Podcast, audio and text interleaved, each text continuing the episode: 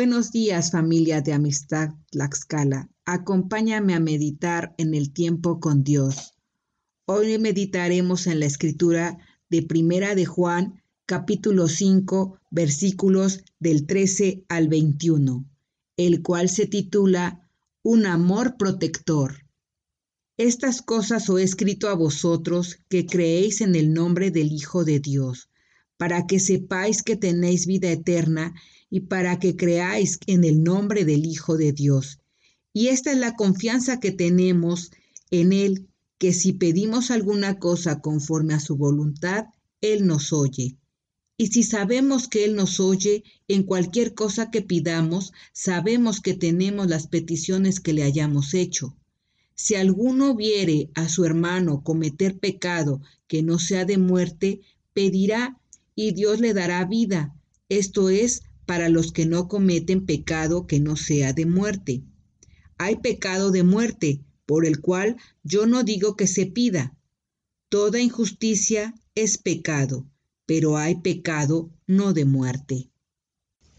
En esta porción de la palabra, Dios nos muestra su amor protector, porque después de nuestra conversión, uno de los privilegios que recibimos es la comunión constante con Dios, y también manifiesta sus respuestas a nuestras oraciones conforme a su voluntad, tal como está en Juan 15, 7, que dice, Si permaneceréis en mí y mis palabras permanecen en vosotros, pedid todo lo que queréis y os será hecho.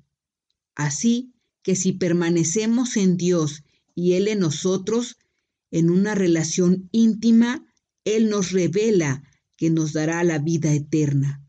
Por eso es importante alejarnos del pecado de muerte. Este pecado no es un pecado en particular, sino es el estado pecaminoso del hombre, en el que después de conocer toda la verdad, se aparta de Dios y de la iglesia, endurece el corazón y no regresa al arrepentimiento. Por eso, hermanos, en el amor en Cristo, les exhorto a que tengamos comunión con Dios y ciertamente recibiremos las respuestas de nuestras oraciones conforme a su voluntad y esa es nuestra esperanza. Continuando con la lectura, sabemos que todo aquel que ha nacido de Dios no practica el pecado, pues aquel que fue engendrado por Dios le guarda y el maligno no le toca. Sabemos que somos de Dios y el mundo entero está bajo el maligno, pero sabemos que el Hijo de Dios ha venido y ha dado entendimiento para conocer al que es verdadero, y estamos en el verdadero, en su Hijo Jesucristo. Este es el verdadero Dios y la vida eterna. Hijitos, guardaos de los ídolos. Amén. En esta parte de la palabra, Dios nos pide cuidarnos de los falsos dioses, porque teniendo la convicción de que somos hijos de Dios y de que Él nos ha dado la vida eterna, ahora tenemos también la certeza de tres cosas. Primero, que Dios protege a sus hijos. Segundo, que en el mundo existimos los que pertenecemos a Dios y los que pertenecen al maligno. Tercero, que gracias al discernimiento, o sea, al entendimiento que nos ha dado el Señor, sabemos que Jesús es el verdadero Dios y la vida eterna. Este entendimiento en griego se dice dianoia, que es un entendimiento basado en causas y principios, donde nuestro principio es Jesucristo y la causa es que Él nos da la vida eterna.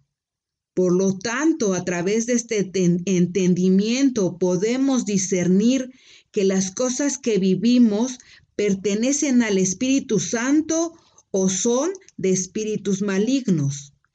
Este entendimiento no lo tienen todos, sino solo aquellos que han renacido y son guiados por el Espíritu Santo.